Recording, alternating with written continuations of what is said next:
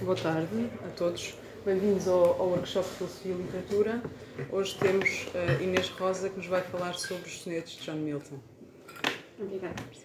Olá, uh, obrigada Inês pelo convite e também ao Raimundo e obrigada a todos por estarem aqui numa tarde fria de terça-feira.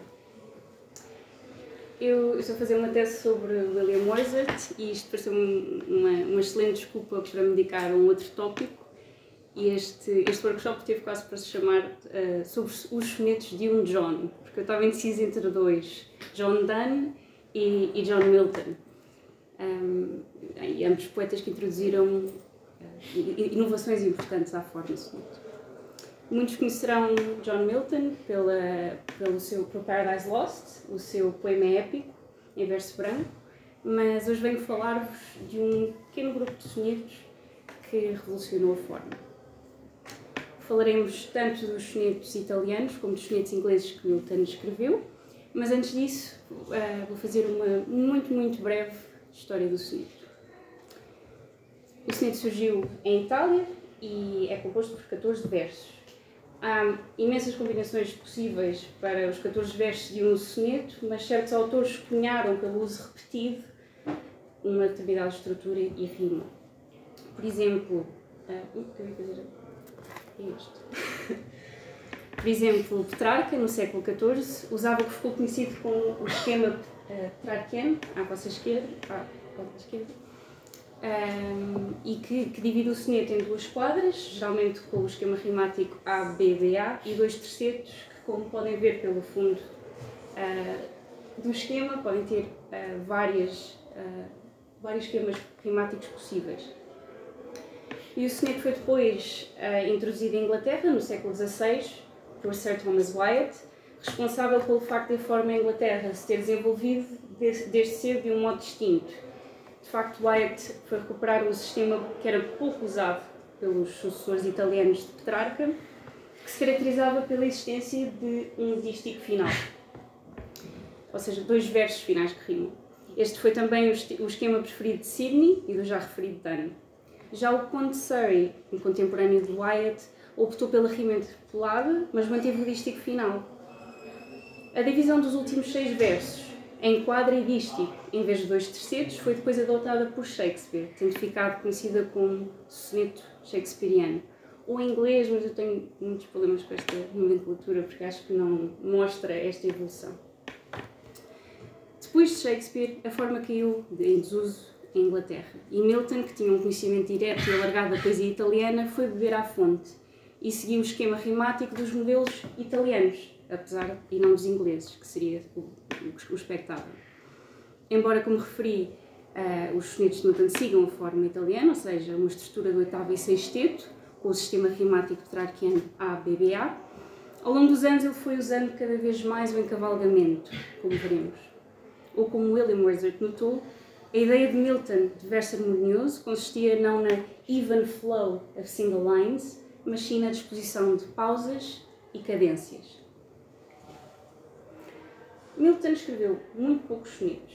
Para se ter uma ideia, o Cancioneiro de Petrarca tem 317 sonetos dedicados a Laura, Spencer publicou 89 a Elizabeth Boyle, Shakespeare 154 e Milton e Wordsworth viria a escrever mais de 500. Milton escreveu uns meros 23, ao longo de quase três décadas. Foi um corpus pequeno, mas revolucionário. Importa também ressalvar a quantidade de sonetos, ah, porque Milton parece tê-lo escrito de um modo muito preciso e de olhos postos na posteridade. E vou agora começar com os sonetos e vou referir-me a eles pela ordem que a crítica considera ser a cronológica, embora estas coisas sejam muito difíceis de apurar às vezes. Os primeiros sonetos terão sido escritos entre 1629 e 1633, ou seja, quando Milton teria entre 21 e 25 anos. O primeiro, em inglês, sobre um rochinol, ou Nightingale, tem afinidades não só com os sonetos italianos sobre rochinóis, como também com debates medievais relativos à tensão entre o rochinol, símbolo do amor, e o coco, símbolo da infidelidade. No caso de Milton, o rochinol não tem, não tem motivos para demorar a aparecer. Ah, isto são uh, os sonetos de Milton e a maneira como foram distribuídos os 23 sonetos ao longo do tempo. E agora o soneto do Rochinol. Uma parte. As thou from year to year hast sung too late for my relief, yet hadst no reason why, whether the muse or love called ye his mate, both them I serve, and of their train am I. Milton descreve-se como estando igualmente ao serviço da musa e do amor. A alusão é aos feitos de Petrarca, em que este se apresentava como poeta e amante.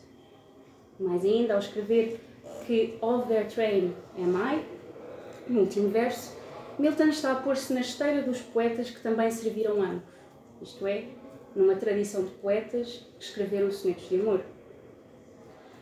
Não é por isso de admirar que siga uma mini sequência petrarquiana, composta por seis sonetos e uma canzone.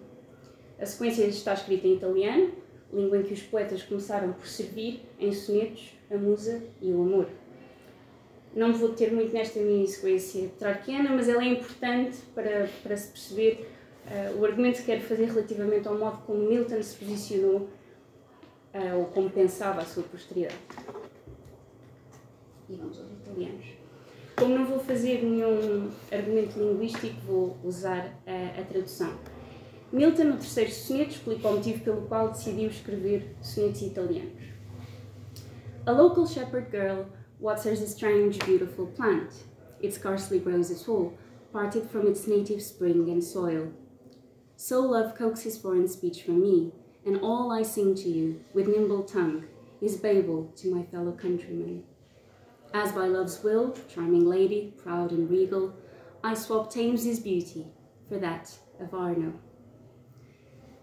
Milton compara a sua tentativa de escrever sonetos em italiano à de uma pastora que tenta fazer crescer uma planta importada num solo que é estranho.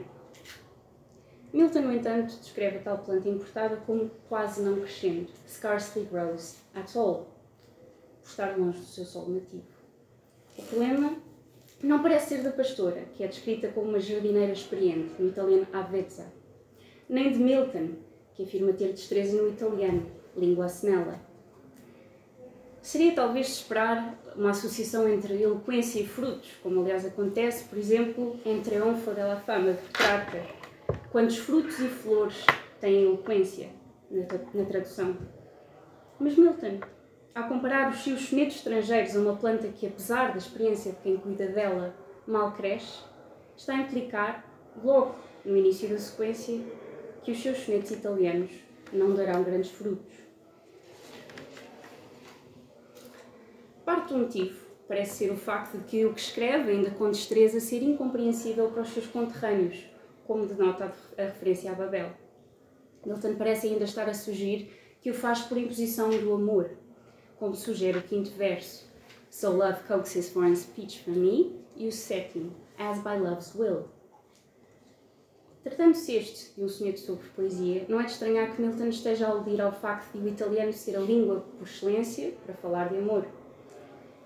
Esta parece, assim, ser a primeira instância em que Milton sugere que os seus sonetos italianos são uma espécie de rito de passagem, escritos com vista a garantir um lugar numa determinada linhagem poética. Milton parece até estar a dar razão a Fernando Pessoa, que intuiu que Milton não escrevia um soneto, e cito, sem que o fizesse, como se desse soneto dependesse toda a sua fama futura. Na canzone que sucede o terceiro soneto, Milton reforça alguns destes pontos. A canção começa com jovens a perguntar-lhe o motivo pelo qual escreve sobre amor numa linguagem que nem conhece. Why, why do you write about love in a language you don't even know? Estes jovens dizem também que Other streams and shores await you, green-banked waters where myrtle fronds grow a garden for your hair. Why burden your shoulders with care? A imortalidade de Milton, dizem os jovens, esperam noutros locais. É difícil não pensar no Tamisa do soneto anterior. Milton parece ter consciência de que é lá, e presumivelmente na poesia em latim anunciada no frontispício da sua coleção de poesia de 1645, e não na sequência petrarquiana, que está o solo fértil que lhe permitirá ser recordado. Curiosamente, Milton responde à pergunta inicial dos jovens com a imposição que já tinha sugerido no soneto anterior, My lady, whose word is my heart says, this is the language of love. Não parece haver motivo para além da convenção. Sonetos sobre Amor, responde-lhes Milton, são em italiano.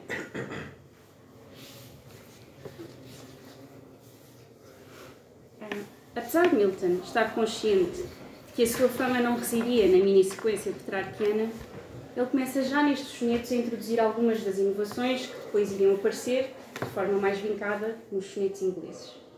A nível de conteúdo, os sonetos são intrigantes. O papel que Milton ocupa numa sequência que supostamente é sobre uma, uma mulher amada é inesperado. De facto, são muitas vezes tanto ou mais sobre o poeta do que sobre a mulher amada. O terceiro soneto, que já vimos, é sobretudo sobre problemas de linguagem, assim como a canzone. A primeira metade do quarto é dedicada à reação de Milton a um ideal de amor. O sexto, o último soneto da sequência, é também ele, quase todo sobre Milton. Aliás, 11 versos sobre. Young, gentle, and artless as I am, my lady, since I'm unsure how to escape my heart, I'll give it devoutly to you, a humble gift. I've tested it often and found its loyalty fearless, constant, gracious, gentle, kindly.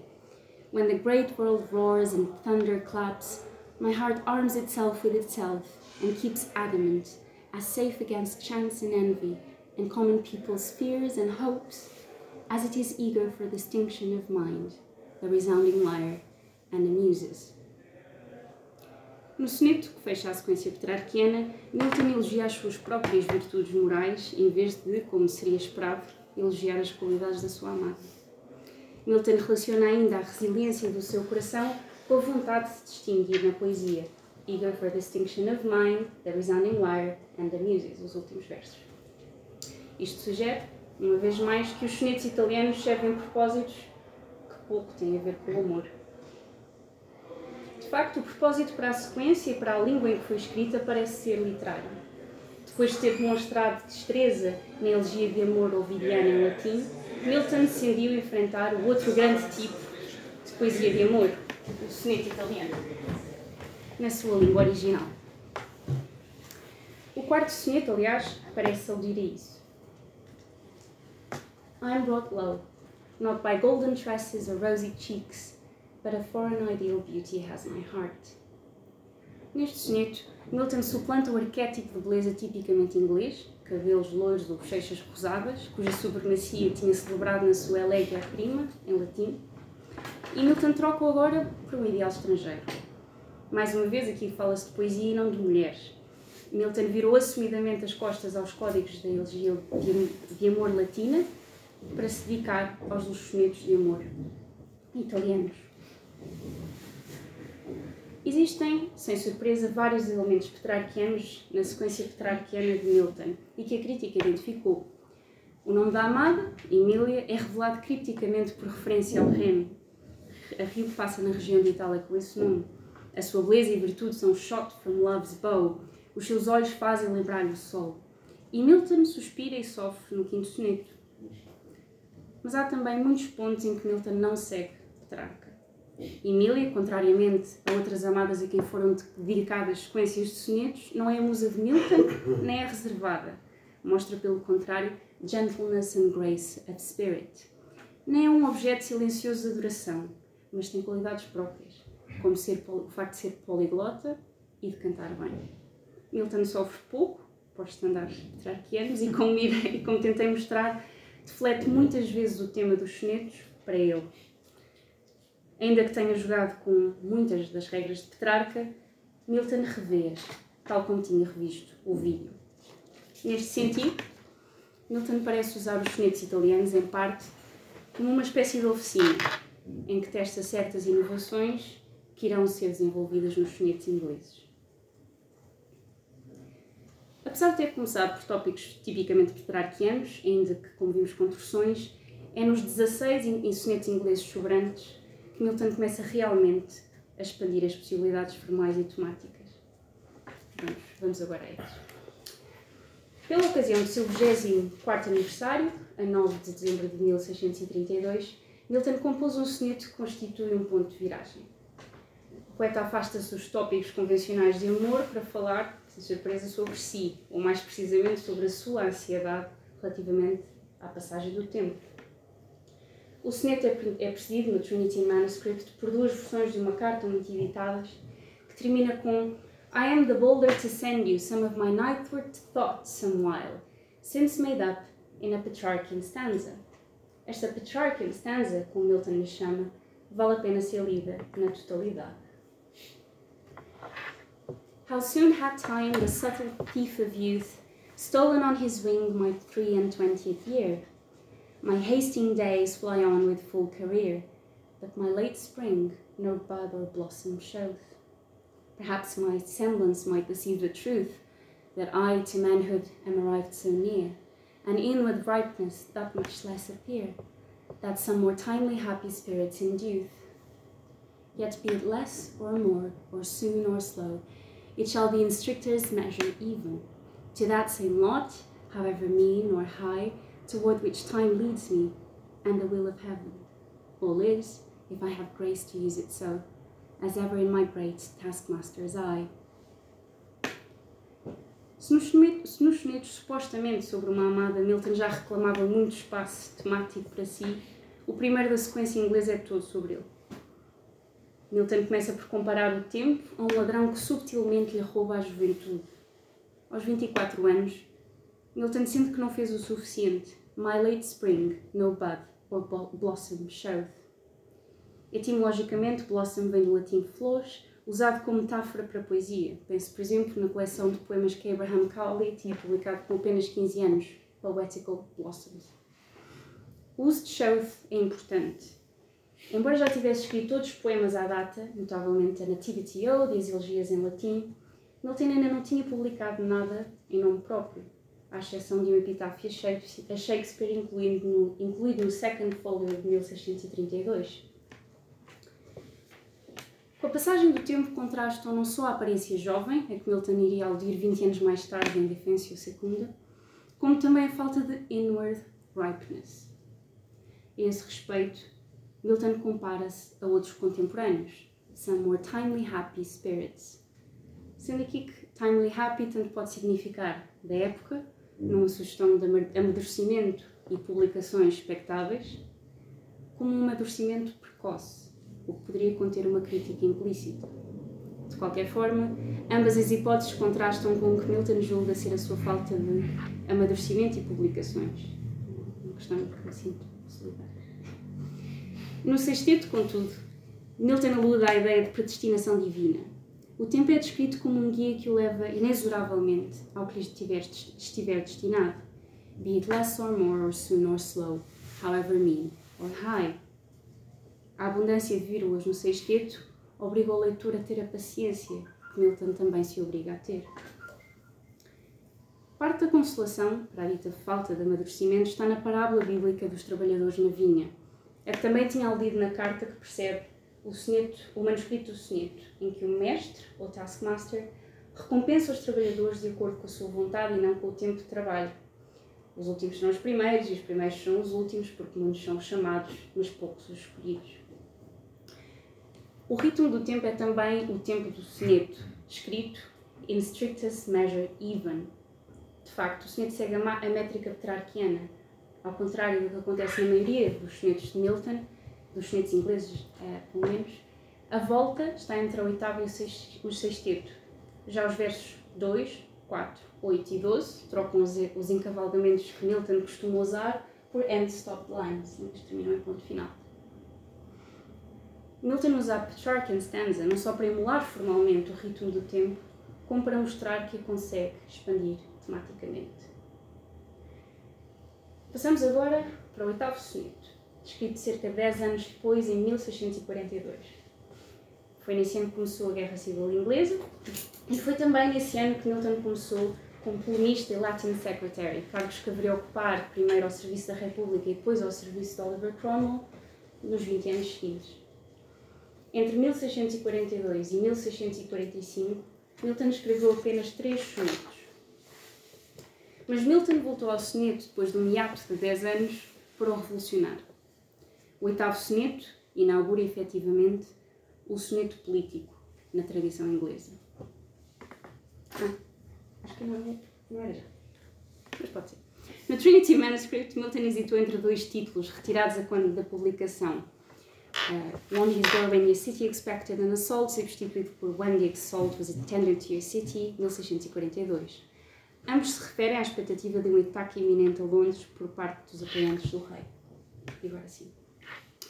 Ah, uma nota importante. É, diz Colonel, Coronel diz Colonel em inglês, mas Milton seguia a grafia francesa e no século XVII, ao que parece, isso indicava, e a métrica do, do soneto também parece sugerir que tem de ser lido como se fosse francês com três sílabas. Cap, que é muito antigo.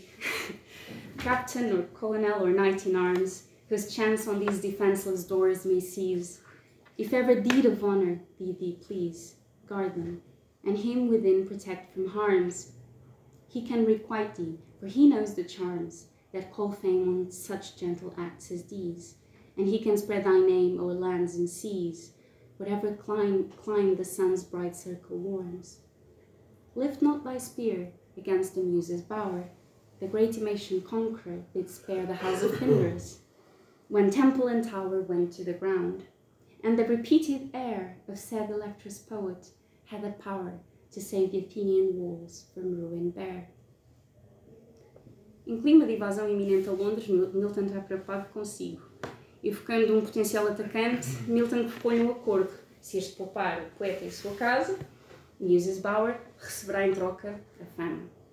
O soneto dá como exemplo Alexandre o Grande, que poupou a casa de Píndaro quando o saque, saque de Tebas, assim como a história contada por Plutarco em vida de Lisandro, na qual os conquistadores espartanos comovidos com versos de Eurípides, decidiram salvar Atenas. Há quem veja uma certa autoironia no soneto, já que Milton ainda não era Píndaro ou Eurípides e o atacante não é nenhum Alexandre, estando aliás por identificar. Mas Milton afirma não só conhecer poemas, knows the charms that call fame, e poetas grandes, como acha que tem a capacidade de os emular e de tornar a história do atacante igualmente conhecida can spread thy name o'er lands and seas. Lido no encadeamento que tenho estado a sugerir, o soneto parece-me apenas mais uma instância de Milton a posicionar-se numa linhagem, a dos grandes poetas.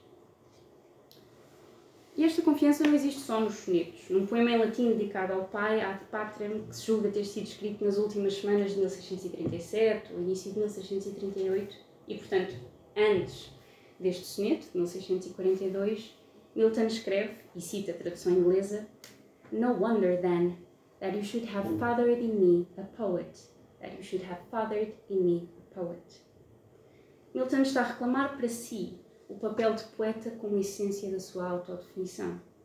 E tê-lo-á feito antes, ou muito perto, da data deste soneto a um capitão, ou coronel, ou cavaleiro.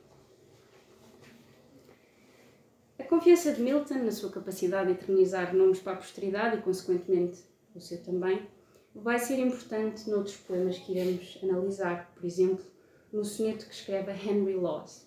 E, e com isto vamos ao décimo terceiro. Laws era um reputado músico da corte, 13 anos mais velho que o poeta, e em 1643 tinha musicado Comus, uma mascarada escrita por Milton. A reputação de Laws era tal que Humphrey Moseley o editor da primeira coleção de poemas que Milton publicou dois anos depois, em 1645, fez questão de mencionar Laws no frontispício. Selecionei ali a parte que vou dizer. The songs were set in music by Mr. Henry Laws, gentleman of the King's Chapel and one of His Majesty's private music. A descrição de Laws, note é até mais longa do que a dos sonetos de Milton, que está ali acima. Uh, both English and Latin, composed at several times. É provável que Milton tenha enviado o soneto a Laws a 9 de fevereiro de 1646, intitulado To My Friend Mr. Henry Laws, no Trinity Manuscript. Harry, whose tuneful and well measured song first taught our English music how to span words with just note and accent, not to scan with Midas ears, committing short and long. Thy word and skill exempts thee from the throng, with praise enough for envy to look wan to after age thou shalt be rid the man that with smooth air could humour, could humour best our tongue. Thou honest verse, and verse must, must lend her wing to honour thee, the priest of Phoebus' choir, that tunes their happiest lines in hymn or story, Dante shall give fame leave to set thee higher than his casella, whom he would to sing, met in the milder shades of purgatory. Apesar da reputação de Mr. Henry Laws, Milton escolhe tratá-lo familiarmente por Harry. O soneto começa por aludir ao modo como Laws compunha, how to span words with just note and accent, e que veio reverter os papéis anteriormente estabelecidos entre música e poesia. Laws subordinava a música à letra, dando assim primazia ao poema. O elogio tem o seu quê de sarcasmo, ao descrever Laws como tendo first taught our English music. Não só havia outros compositores a fazer o mesmo, alguns, tendo alguns deles, como Thomas Campion, precedido Laws, como English lembra o facto de que Laws não estava a fazer nada de original, mas apenas a copiar para a Inglaterra um estilo de composição que, como Willa Evans observou, tinha começado em Itália cerca de 25 anos antes. Os versos seguintes podem até parecer mais elogiosos, com Milton a dizer que o valor e a técnica de Laws o fizeram destacar-se dos contemporâneos. Mas é o elogio que Milton lhe faz, e não a obra de Laws, que é capaz de gerar inveja. With praise enough for envy to love one, uma adaptação de Pale with Envy de Shakespeare. Também não é a obra de Laws que lhe garante a posteridade, a posteridade ou os termos desta. De facto, é o poema de Milton que o faz. To after age, thou shalt be writ, the man. Laws é descrito como um priest of Phoebe Squire, um padre de musas, isto é, da poesia, cujo trabalho é musicar their happiest lines in hymn or story. Milton está a implicar que Laws serve os poetas, mas são os poetas, e não ele, que pertencem a Apolo. Milton propõe, e à semelhança do soneto acerca da invasão iminente a Londres, uma espécie de moeda de troca. Como Laws honrou os versos que musicou, o verso, ou seja, Milton, agora o honrará. Mas a troca que Milton quer fazer estende-se também a uma troca de papéis. No último terceto, Milton menciona o encontro de Dante com o seu amigo compositor, Casella, a quem Dante se refere afetuosamente como Casella mio. No passo do purgatório que Milton se refere, a sombra de Casella canta uma canzone de Dante que tinha musicado. Mas uma vez que, como vimos, Laws tinha musicado canções de Milton, neste paralelo Milton é Dante e Laws é Casella. Milton afirma que Dante irá deixar que a fama eleve Laws acima do seu Casella. Dante shall give fame, shall give fame leave to set thee higher than his Casella. Isto é de uma enorme audácia já que, como defendi, Milton sugere ao longo do soneto que a posteridade de Laws é assegurada pela poesia, ou seja, pelo soneto de Milton. Milton, aliás, alterou este verso de modo a acentuar este efeito. No manuscrito lê-se Fame by the Tuscan's leave shall set thee higher than old Casella whom Dante would to sing. Ao abrir o verso com Dante, Milton está a enfatizar que a sua capacidade de eternizar Laws ainda que com as devidas autorizações, é superior à capacidade de Dante eternizar Casella. Irei agora, e para terminar esta última parte, abordar dois sonetos que Milton não pôde publicar em vida na edição revista dos seus poemas em 1673.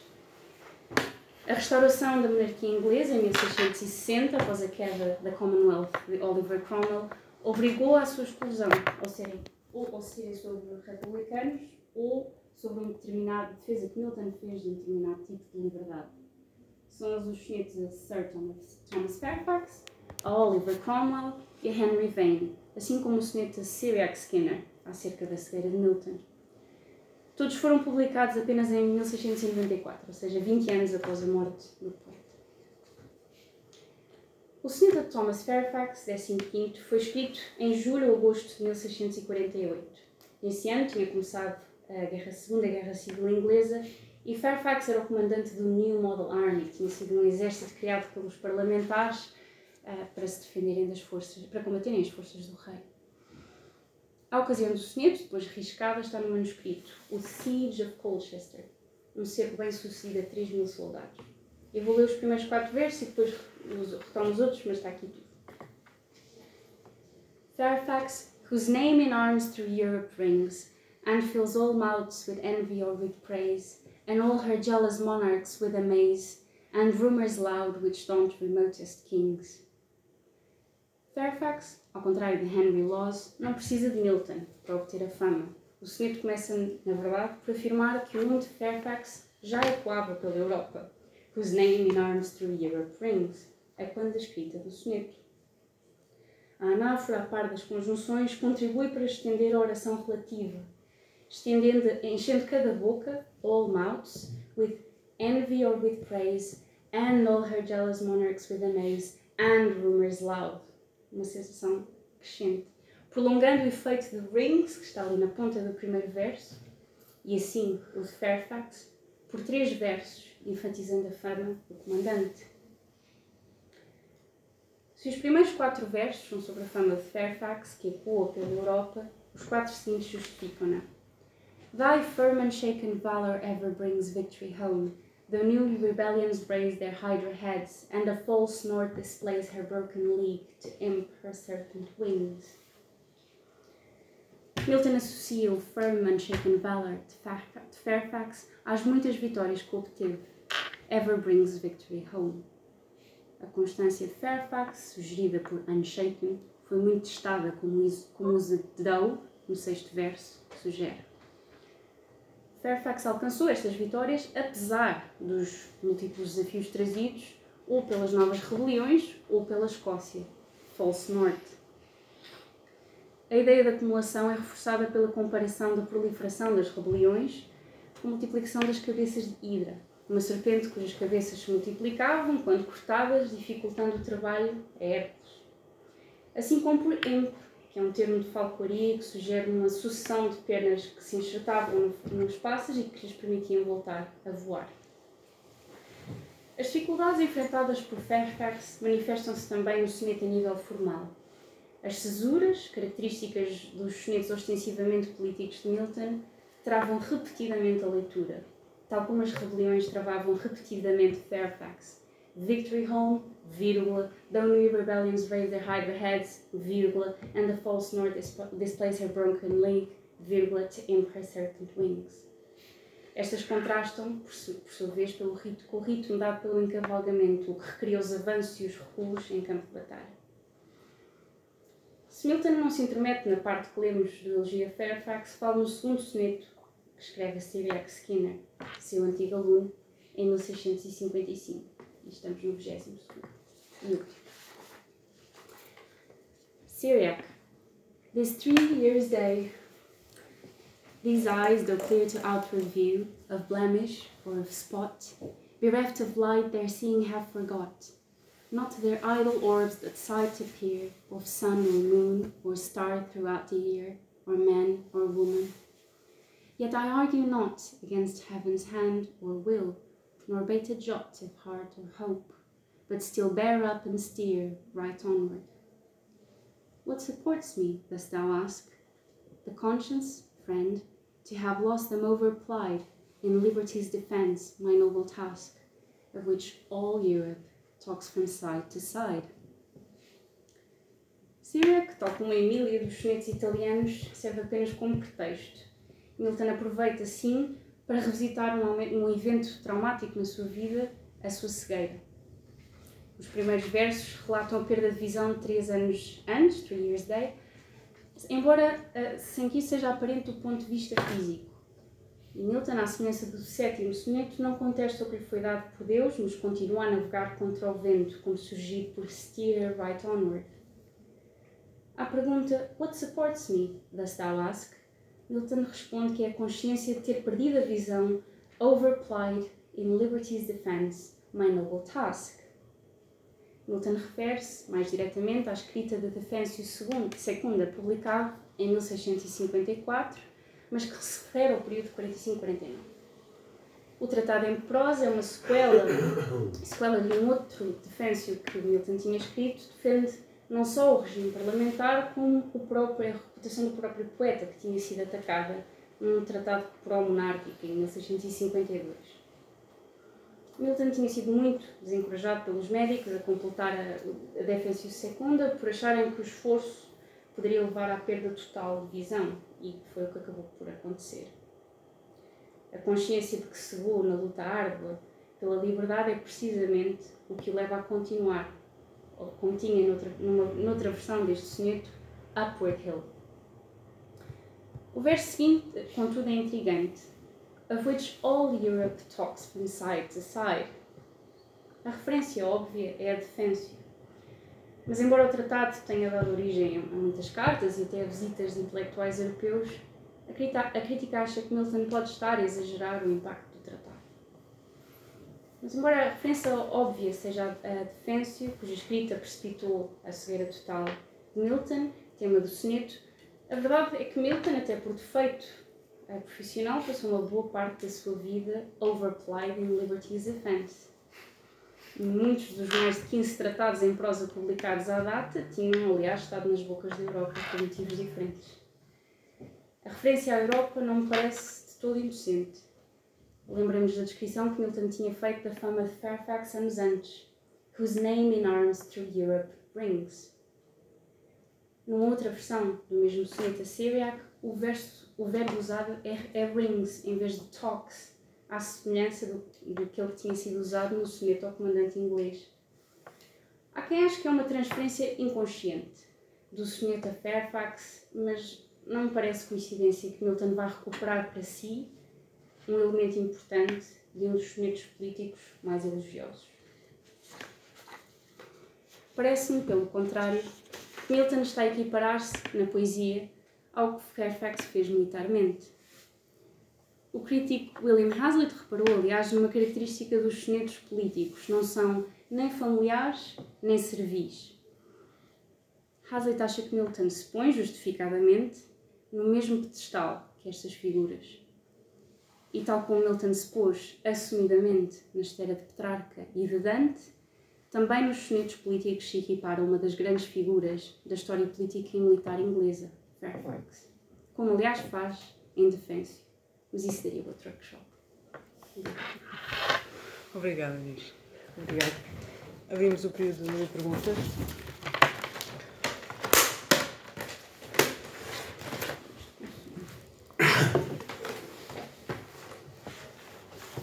Chegar mais tarde se o computador começar a falar é a professora Maria Secaramento.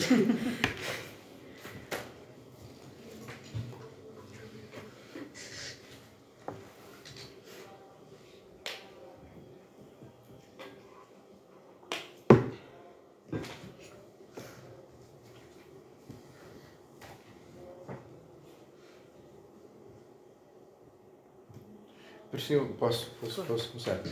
Pareceu-me que, que o seu argumento em relação aos sonetos que escolheu, escolheu os sonetos que escolheu, se calhar também por causa desse argumento, eh, é, é, é, de que há um, um, um aspecto meta nos, nos sonetos de Milton, em que ele está ou a falar daquilo que está a fazer, ou a falar da pessoa que está a fazer aquilo que está a fazer eh, o que, o que, o que levanta um problema, um, um, um, problema interessante, com que aliás a crítica miltoniana nunca lidou muito bem.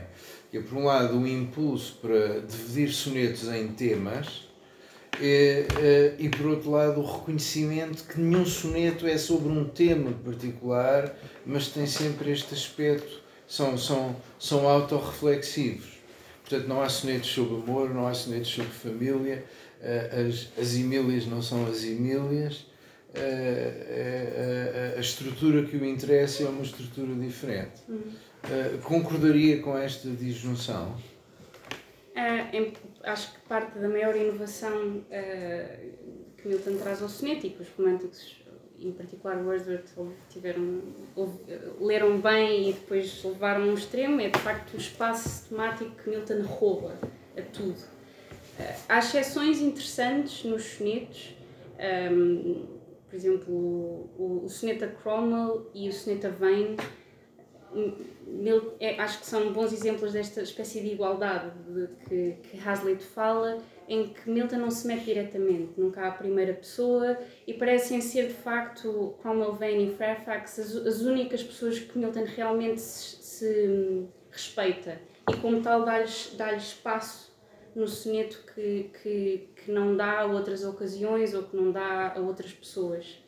Um, mas há, acho que sim, acho que há uma tendência, acho que há uma tensão entre sonetos ocasionais, como muitas vezes os títulos que Milton depois risca, um, por exemplo, aquele que, que, que vimos da Londres está prestes a ser invadida, estão a fazer trincheiras e o Milton só está a pensar no acordo que vai pedir ao capitão, ao coronel ou ao cavaleiro que lá aparecer. Um, mas sim, acho que há, há, uma tensão difícil de resolver entre um lado meta e, um, e, e, o espaço que o Milton ocupa, sendo que esse espaço também acho que é parte do, da, da inovação que Milton traz, pelo menos o grau em que o faz. Sim.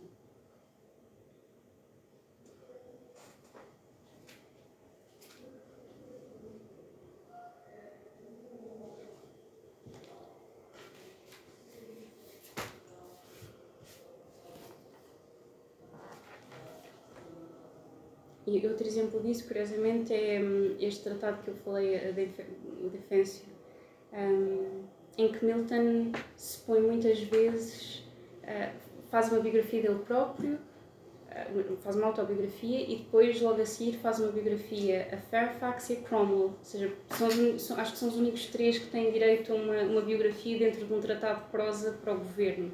E acho que isto tem a ver, mais uma vez, com os únicos que Milton é que Milton parece, os únicos que Milton realmente parece respeitar ao ponto de lhes dar algum tipo de espaço, ainda que a biografia dele dos outros seja mais pequena que a de Milton.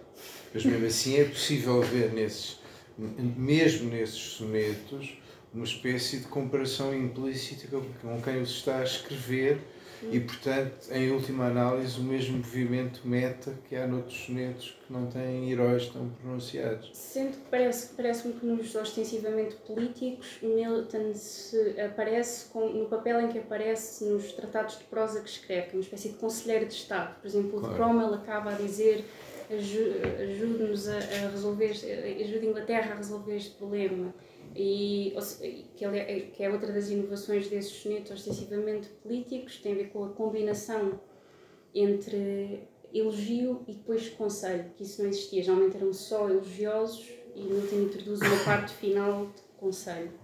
Uh, sim, acho que isso também, também.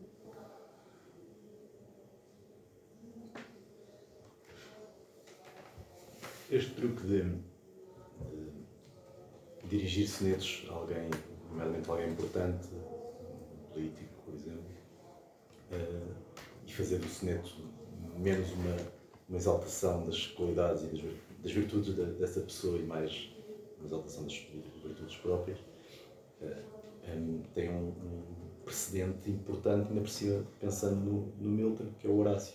Uhum. O Horácio, nas Odes, está constantemente a fazer isso, a dirigir poemas ou mecenas, por exemplo, que são poemas sobre o ofício do Horácio. Sim. E tendo em conta que o Milton traduziu uma, uma ode do Horácio, um, e, e, naquele poema, no epitáfio que referiste ao Shakespeare, um, cita Horácio, aquele verso mais famoso do Horácio, é a ereção do monumento do bronze, e diz que o Shakespeare um, que está a fazer é erigir um monumento de bronze, que no fundo é o pasmo das gerações não sei se pensaste ou se leste sobre isso, sobre a importância do Horácio para este tipo de habilidade. Sim, Milton cita muito o Horácio em vários sonetos e, e é, um, é, um, é, considerado uma das grandes influências de, de, Milton, tanto nos sonetos como, como em muitas outras coisas que escreveu. E há sem dúvida esse, esse lado que, que vem daí, um, tal como formalmente ele também tira muitas coisas de de, de autores italianos uh, influenciados. Yeah, mas acho, também acho que é uma coisa que Camões parece-me também faz, faz muito isso quando, quando diz que, que da Gama precisa de um, de um Camões para, para ficar na história. Uh, acho que também está, nesse aspecto, também se está claramente a pôr numa linhagem de, de poetas que percebem uh, ou, que, ou que querem ter uma determinada importância ou, ou que acham que conseguem ficar na posteridade de uma determinada forma. A diferença, por exemplo, há, há outra coisa do, do, Shakespeare que eu, do Shakespeare, do, de Fernando Pessoa que, que, que, li recentemente sobre isto, sobre isto não, que diz que Camões não esteve ao, ao, ao nível de, do infante, se calhar também, também do infante hum, não teve ao nível de duas figuras históricas. Acho que é o Infante Henrique uh, e, e, e, portanto, acha que não, não esteve, mas uh, porque eles mudaram o contexto cultural e, e, e Camus não, não acho que Fernando que Camus não fez dessa forma. Agora acho que hum, Milton acha que sim. Acha que ele, o Vane, Cromwell e o, e Fairfax estão mesmo justificadamente.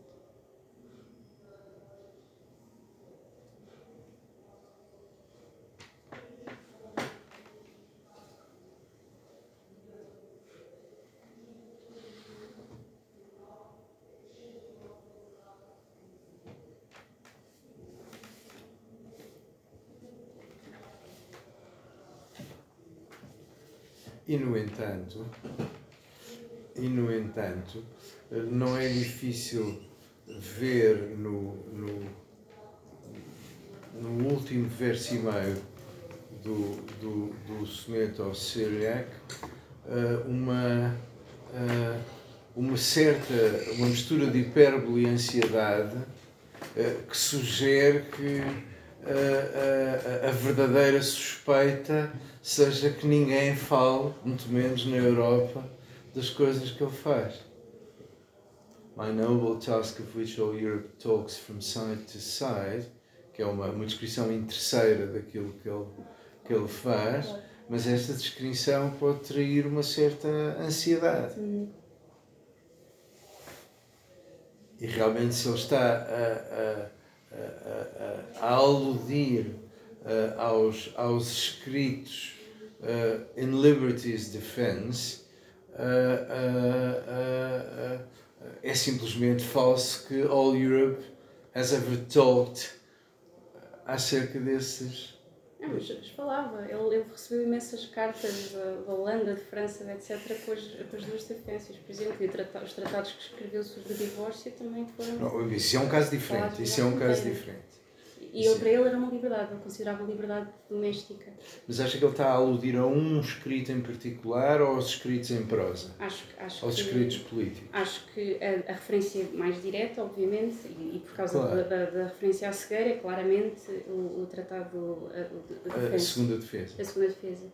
Agora, um, não acho que está a falar da carreira toda dele, até porque o Milton nunca teve boa visão, a visão foi sempre péssima e foi sempre piorando aquilo foi, o, a segunda defesa foi a gota d'água.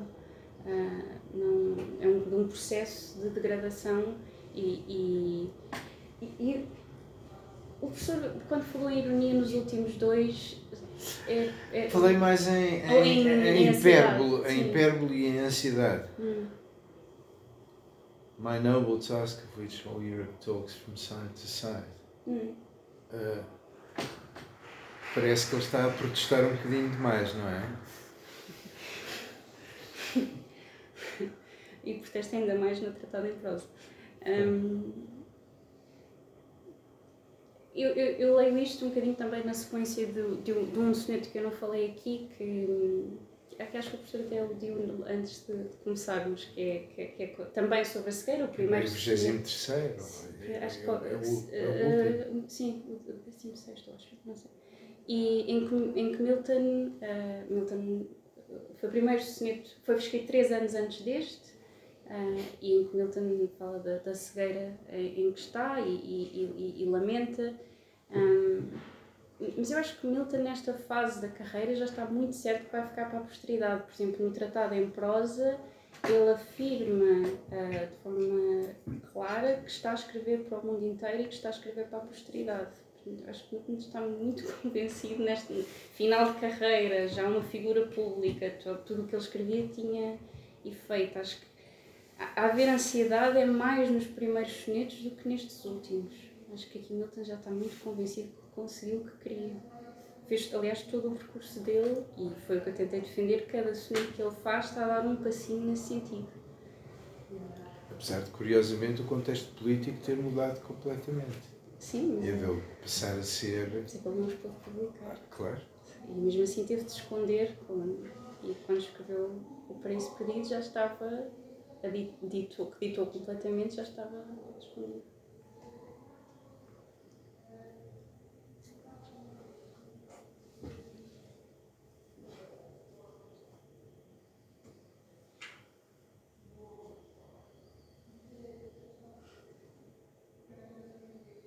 Seria legítimo pensarmos que a evolução, e é uma pergunta absolutamente verdadeira, que a evolução destas espécies de, desta espécie de apropriação do lugar de, quem é elogiado vai no sentido de lhe interessar mais equiparar-se a Fairfax do que a Dante, por exemplo? Tendo em conta. Que não dedica um soneto completo a Dante. Não, não, não necessariamente por isso, mas tendo em conta uma, uma certa linha de leitura dos, uhum. dos sonetos, uhum. culminando eventualmente neste e, e, tendo em conta até essa mudança do, do, dos, do rings, é uma palavra-chave, não é? Tendo, tendo estado, não é? E vindo e, e estando associada ao, ao outro soneto, uh, parece haver uma preponderância na, na, naquilo que poderia ser uma, uma linha da, da leitura dos sonetos, parece haver um, não só uma preponderância de uma de uma sofisticação formal associada aos, aos, aos uh, sonetos políticos, não é? Pelo menos da, da sua intervenção foi, foi o que pareceu, que há um maior investimento uh, nos, nos sonetos políticos do que do ponto de vista de um, de um investimento de uma certa inovação formal ou de, uma, de um certo investimento formal relativamente a esses sonetos que seriam mais colados à tradição, por um lado à, tradição petrarquista e por outro lado a esse empréstimo italiano. Uhum. Uh, e parece também haver uma espécie de movimento emulatório que está mais interessado em ser Fairfax do que em ser uh, Petrarca ou Dante. Isso é uma pergunta verdadeira. Isso é, é uma leitura legítima? Uh, sim, uh, duas coisas. Talvez clarificar que um, os sonetos ingleses, no seu todo, são, têm, têm, têm muita originalidade. Uhum. Os italianos, menos, porque Milton está mais preso nas regras claro. É que tem de obedecer. Um, quanto à segunda pergunta, se ele está mais interessado, talvez um, Milton ocupa, está a jogar no mesmo espaço que Dante e Petrarca, mas o Fairfax está a jogar num campo diferente, num campo uh, de diferença política, de mudança, de, de muda realmente as coisas. E, e, e nesse sentido, um, não sei se estará mais ou menos interessado. Dante é, é, é certamente uma influência, mas acho que não sei se é por não serem poetas e nesse aspecto uh, Milton sente-se mais à vontade e, e, e faz, e, e, quando se tem de, de, se, de se equiparar ou de, de lutar com outros poetas, falo através das alterações que faz a coisas que eles fizeram, que, que está sempre a fazer isso. Uh, no campo, quando passa para os sonetos uh, políticos, se calhar aí uh, sente-se mais. Não tenho propriamente uma, uma explicação para, para isso. Sim, porque este final, what supports me that you ask the conscious friend to have lost them overapplied in liberty's defense my noble task, of which all Europe talks from side to side, parece colocar a, a razão da, da perda da, da, cegueira mais nesse polo do que. E, e porque a, a, carreira. Ah, já percebi que ele, que ele se está quase a identificar mais no papel de. de, de, de uma atuação, de uma atuação pela escrita, de, pela escrita do que como poeta. Sendo que ele reclama naquele, naquele, naquele poema ao pai uh, exatamente o papel de poeta como essência da sua autodefinição, como, como referi. Eu estava eu, eu, eu a seguir a discussão e lembrar-me de qualquer coisa e depois a meio lembrei-me daquilo que. É que falta aqui o dístico final deste soneto. Fala, fala. E o dístico final deste soneto é uma espécie de balde de água fria Uh, nas, nas, eu estava, eu, eu não me lembrava do dístico de cor, lembrava-me só que era um balde de água fria. Eu fui aqui ver o, eu fui aqui ver o dístico final uh, e, e, é um dístico, depois já está todo escrito no condicional, uhum. está todo escrito no condicional e o dístico final é this thought, portanto refere-se ao pensamento que vem antes, this thought might lead, might lead me through the world's vain mask, content though blind Had I no better guide. Quer dizer, este pensamento é uma consolação. À falta de melhor guia, este pensamento é aquilo que me consegue lead through the world's vain mask. Que aqui é uma referência às, às, mas, às mascaradas. Não, de, da cor. Da cor. Da monarquia. Exatamente. É mais exatamente. uma vez uma questão. Não, mas eu acho o contrário. Acho que é lento. Isto é o que dá alento ao Milton, esta noção é o que dá alento ao Milton, ou não é isso que está a dizer? Eh, Eu, eu estou a dizer que ele está a dizer que este, eh, este pensamento lhe pode dar alento à falta de, eh, de mais qualquer coisa. Sim, é um tom muito diferente da Uh, content though blind, had I uh, no better guide. Uh, à, falta de, à falta de melhor guia, este pensamento que eu desenvolvo acerca daquilo que acabei de dizer é aquilo que me faz suportar este contexto uh, tão desfavorável, estas mascaradas, a corte, etc, etc, etc, etc. Portanto, é uma espécie de, é uma espécie de prémio de consolação. Sim, e, e, e ainda assim é um tom muito mais animado que o outro soneto sobre a cegueira, que Não, claro, a gente nem aí- consegue avançar e não nem vai fazer nada, mais aí não nada, nada. não há absolutamente nada. Portanto, isto é um soneto muito pessoal, mas esta ideia aparece também na, na, na segunda defesa. Sim, Ok. bem, exatamente. E, e, e, a, e a tal dimensão meta de que se estava a falar, que é tão característica deste soneto, consiste em dizer: está aqui este soneto com todos estes pensamentos de altas temperaturas, mas olhem que isto é uma consolação para o facto das coisas não estarem a correr nada bem. E portanto, eu estou de facto a escrever sobre o facto daquilo que eu escrevo servir de consolação para quando as coisas não correm nada bem. É um, é um- é um sentido enorme de dever desde sempre que Milton tem e que, que neste soneto eu acho que aparece muito. E de autoajuda. Sim, Ah, ah, aquilo é, um- é uma espécie de exercício de bootstrapping em que ele está a tentar levantar pelos atacadores sim. e dizer quando, quando ninguém me consegue levantar, eu consigo Eu penso levantar. nestas coisas. Eu penso nestas coisas. Exatamente, sim, sim, sim. Eu acho que o dístico corrobora os 12 versos anteriores, porque o Better Guide é a visão, Sim, é os olhos. sim. É o E quando não há visão, não há consolação. Visão, não, quando não há visão, é what supports me, the conscience friend. Sim. É this thought. Este.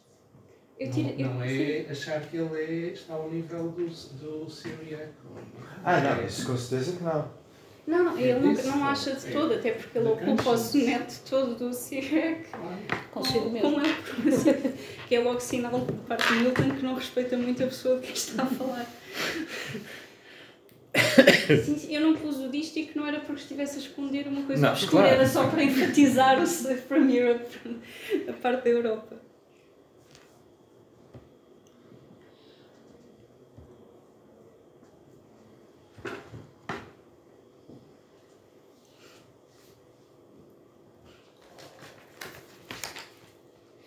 Eu acho que não percebi muito bem hum, a evolução formal dos primeiros dos sonetos italianos agora para os sonetos in- ingleses.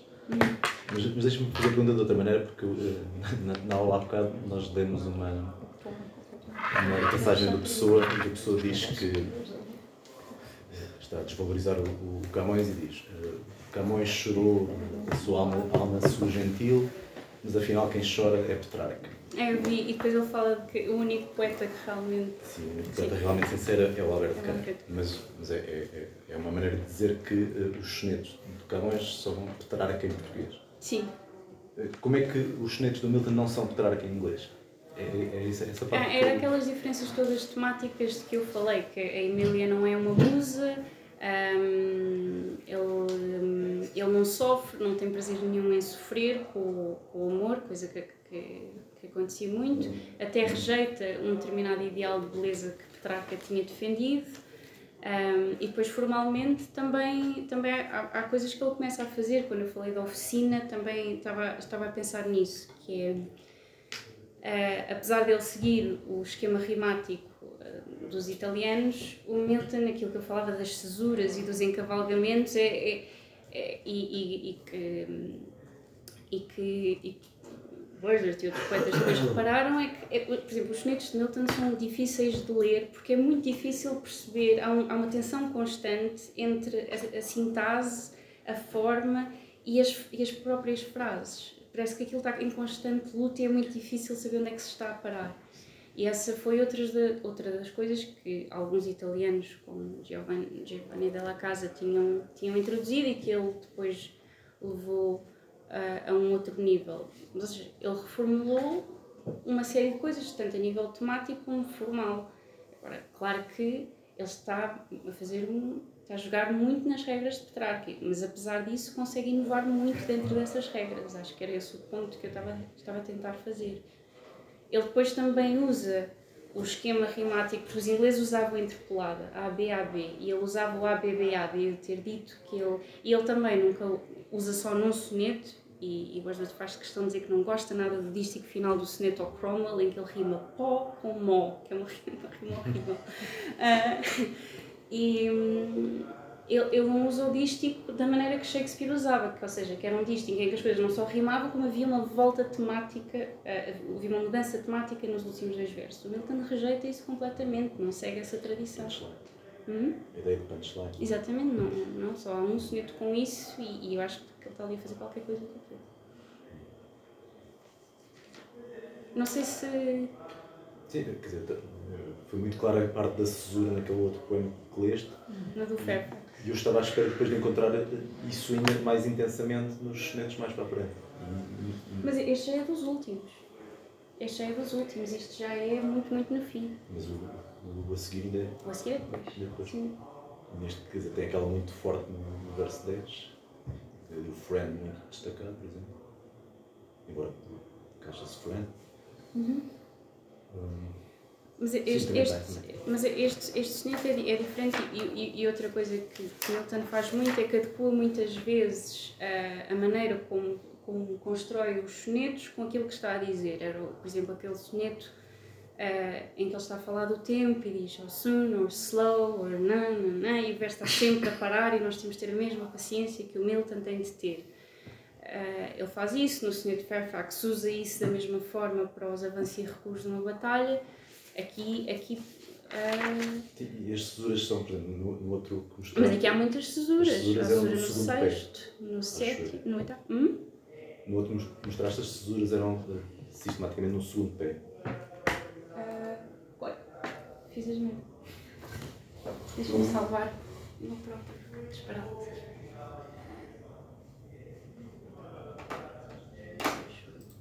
Isso, já sabes. Qual é que era? Onde é que paraste de falar das cesuras? Ah, o do Fairfax. Sim.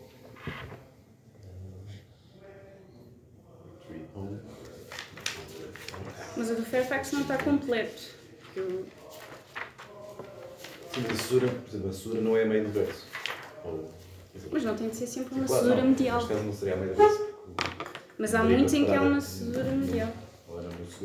Mas ali não há por um motivo, uh, que foi o motivo que eu defendi, que aliás é muito interessante. O, o, Milton está a imitar no verso aquilo que ele acha que está a acontecer com o nome de Fairfax pela Europa, que é a esticar o máximo possível. Ele estica as frases todas na enumeração, que é este sentido de expansão. Ele está a criar espaço dentro do soneto.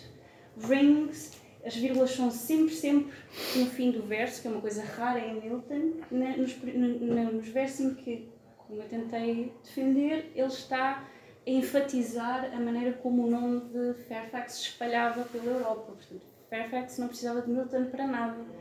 Um, dizer, mais uma vez, ele está a adequar o que está a dizer ao, ao que está a dizer. Mas, por exemplo, os últimos versos que eu não, que eu não, que eu não citei têm cesuras mediais, uh, dois deles. Uh, mas um, um, bom exemplo disso. Mediais é o que é? Mediais é no meio, quando está, o verso é dividido ao meio. Uh, é um tipo. Uh, sim, mas em pé significa o quê? Uh, seguir ao terceiro pé? Em, seguir ao segundo? Seguir ao em inglês são estas. É, é no meio seguir ao. São exatos. É seguir ao terceiro. Depois, o terceiro.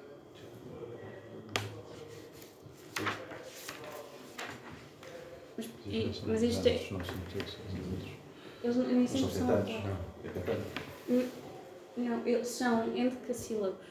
Portanto, são, são a coisa mais parecida é pintados.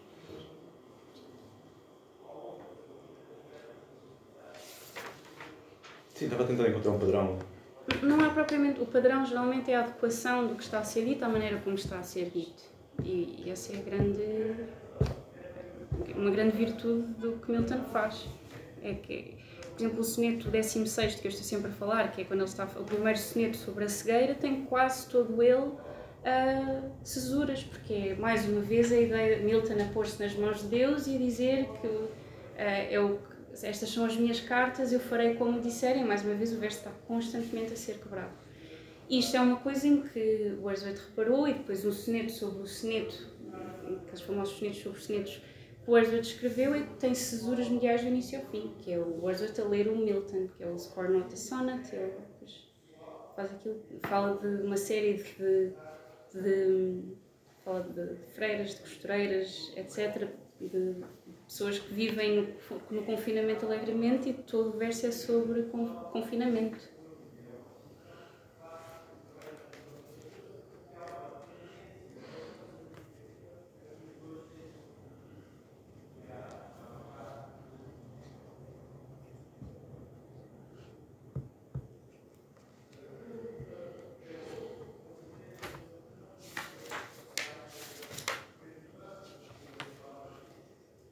E às vezes não é só, também só para, acho que não referi isto, é, não é só, é a frase não acabar no fim do verso é uma distinção muito importante que acontece com Milton. É, as frases muitas vezes, este é um péssimo exemplo, porque como disse, ele está a querer mostrar como o verso uh, é elástico. Um, span words with just note and accent, scan with é muitas vezes contínuo. É o, o tal encavalgamento que, que falei e, e é um. Isso o Shakespeare já. Sim, sim, sim, mas é uma característica que Milton também usa muito.